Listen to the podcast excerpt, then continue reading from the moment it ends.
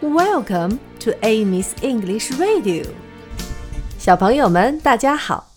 今天我们一起学一首关于小茶壶的歌曲，名字叫《I'm a Little Teapot》。我是一个小茶壶。Teapot 是茶壶的意思。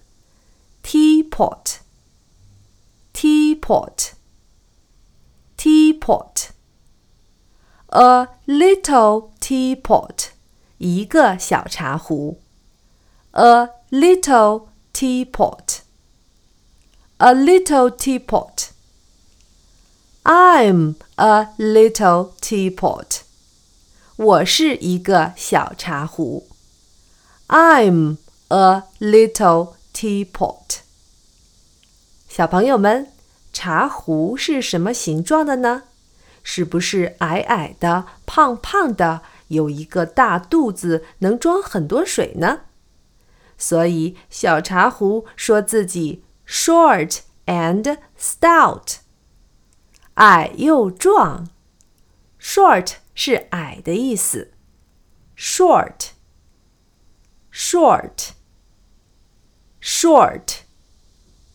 stout 是结实、强壮的意思。stout, stout, stout, short and stout, 矮又壮。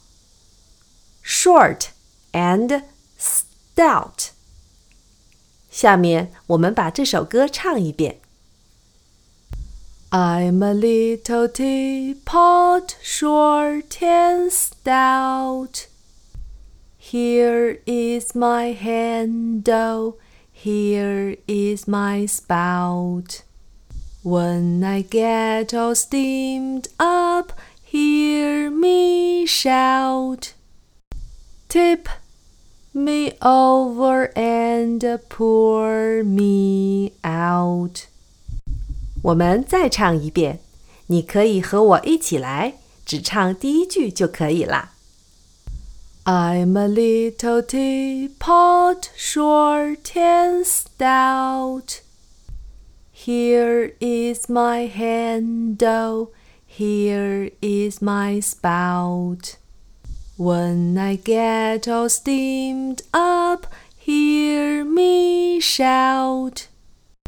Tip me over and pour me.